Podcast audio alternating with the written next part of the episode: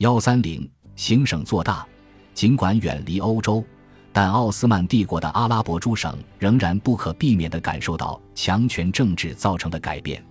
奥斯曼帝国与伊朗接壤的巴格达巴士拉边陲地带处于半自治状态，在一七二三至一八三一年之间，其行政权大部分时期都由逊尼派的达乌德家族掌握。伊斯坦布尔可以通过总督的任命维护在这里的权威。在这样一个与伊朗摩擦不断的地方，中央的控制常常受到欢迎。但这里人口多样而复杂，包括定居的农民、阿拉伯人及库尔德人、伊朗什叶派、生意人与贸易商，以及前往汉治的朝圣者。管理这片区域也变得更加困难。一七七四年，正当库楚克开纳季条约使奥斯曼不得不承认自己在西边的军事地位已经被削弱之际。他的东部边界也爆发了战争，伊朗西部当时处在设拉子活力充沛的什叶派赞德王朝手中，高加索西南部则为格鲁吉亚所控制。这里名义上是奥斯曼的附庸国，却于1783年与俄罗斯结盟。因此，在奥斯曼帝国部队自顾不暇、无法援助地方军队的情况下。底格里斯幼发拉底盆地成为地方部队抵挡赞德王朝扩张的最后防线。达乌德家族的厄梅尔帕夏在1764至1775年间任巴格达总督，其人私心极重，只顾巩固自己的权力。奥斯曼苏丹交付他的责任并不被他放在心上。伊朗沙赫向苏丹阿卜杜勒哈米德抱怨他的我行我素，但伊斯坦布尔没有能力，也不准备惩罚他。一七七五年，赞德王朝发兵围攻波斯湾富有的港口巴士拉，厄梅尔帕夏担心他们接下来会进攻巴格达，遂按兵不予救援。一年后，巴士拉守军弹尽援绝，最终无条件投降。但在巴士拉被攻破前，一支效忠苏丹的奥斯曼部队却攻击了巴格达，迫使厄梅尔帕夏下台并处死了他，致巴士拉陷落。奥斯曼才向赞德王朝宣战。教育称巴士拉被攻击是奥斯曼开战的原因，并痛斥赞德王朝的自大与奸诈。这显示，奥斯曼不再背离1746年与纳迪尔沙赫签订的条约，放弃了过去将什叶派穆斯林视为伊斯兰教的分裂者，并以此为借口开战的做法。然而，敌对状态持续的时间并不长。1777年，双方就开始了和谈。达乌德家族最著名的后代为伟大的苏莱曼帕夏，他是巴士拉围城战役的总指挥，1780至1802年间的巴格达总督。令苏丹安心的是，他在任职期间忠实践行新秩序。这个地区的其他人却不支持这个政策，尤其是贾利勒家族及控制巴格达以北领土的摩苏尔的其他大家族，他们垄断了这个地区的农业生产。并将苏丹宣称拥有的资源据为己有，他们早就失去了对中央权威的迷信，特别是在1768年奥斯曼在俄罗斯边境上的糟糕表现之后。先后出任基尔库克及摩苏尔总督的贾利勒家族的苏莱曼帕夏无视了巴士拉之位期间中央下达的补给命令，后来政府又试图让他负责提供补给，但同样失败了。到了世纪之交。随着巴格达总督的权力不断增加，以及新秩序的实施，摩苏尔地方豪族的野心才得到限制。十八世纪末的叙利亚也是掌握在地方豪族手上的，但各省情况有所不同。例如，阿勒颇就从没产生过一个特别杰出的家族，不同家族在这里合纵连横，争夺地方上的资源和税收作为政治及经济的资本，在这里。纸上禁卫军与地方上拥有特权的豪族之间流血冲突不断。十八世纪的大部分时间里，大马士革都掌握在阿兹姆家族手中，其家族成员坐享总督大卫带来的利益。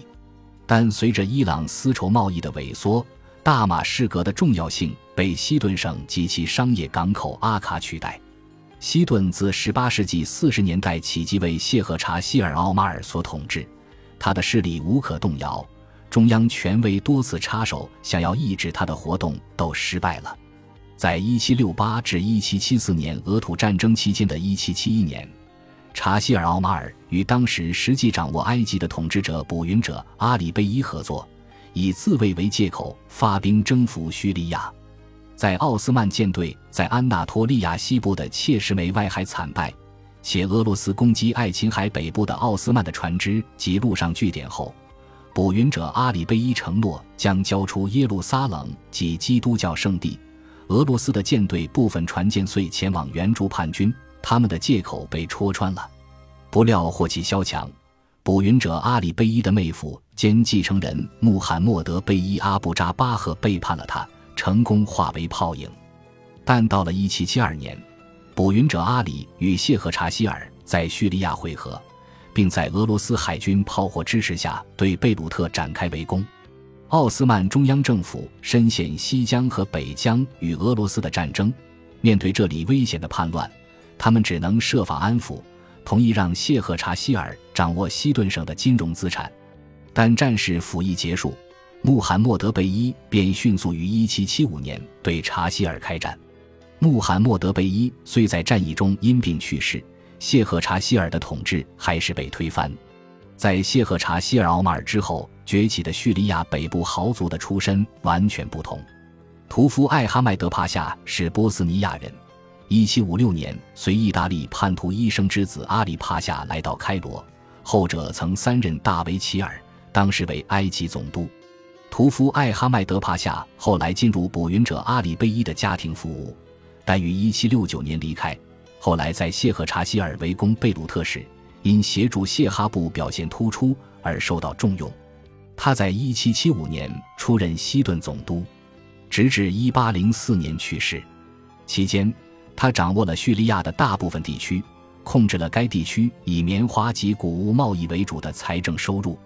中央政府试图限制他的影响力，数度任命他出掌诸如波斯尼亚之类的省份，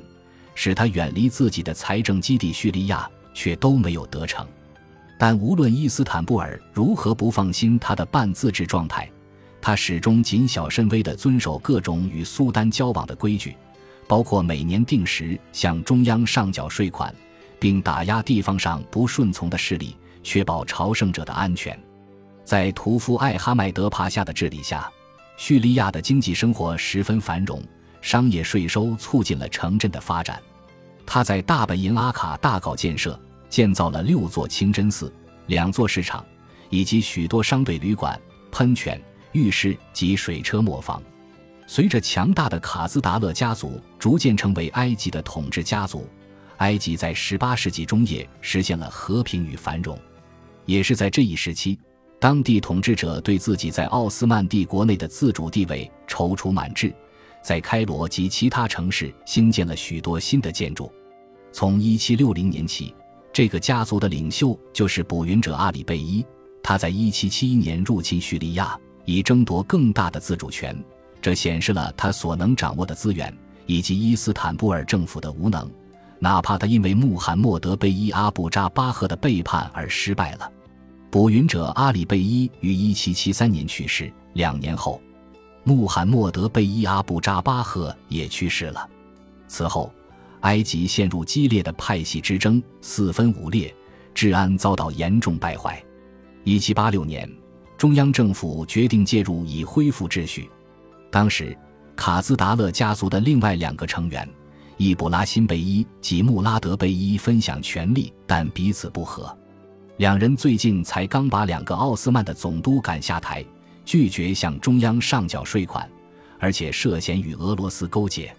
此外，当地的法国商人饱受欺凌，向苏丹上诉，要求保护他们的教堂不受穆拉德贝伊的攻击，并扬言，如果苏丹不接手。他们便将要求法国政府介入，伊斯坦布尔政府则称屠夫艾哈迈德帕夏就埃及的情况提交一份报告。报告中，他提到开罗和埃及的农村以及行省的军队，建议苏丹派遣远征军重新建立中央政府的权威，并整顿埃及的地方政府，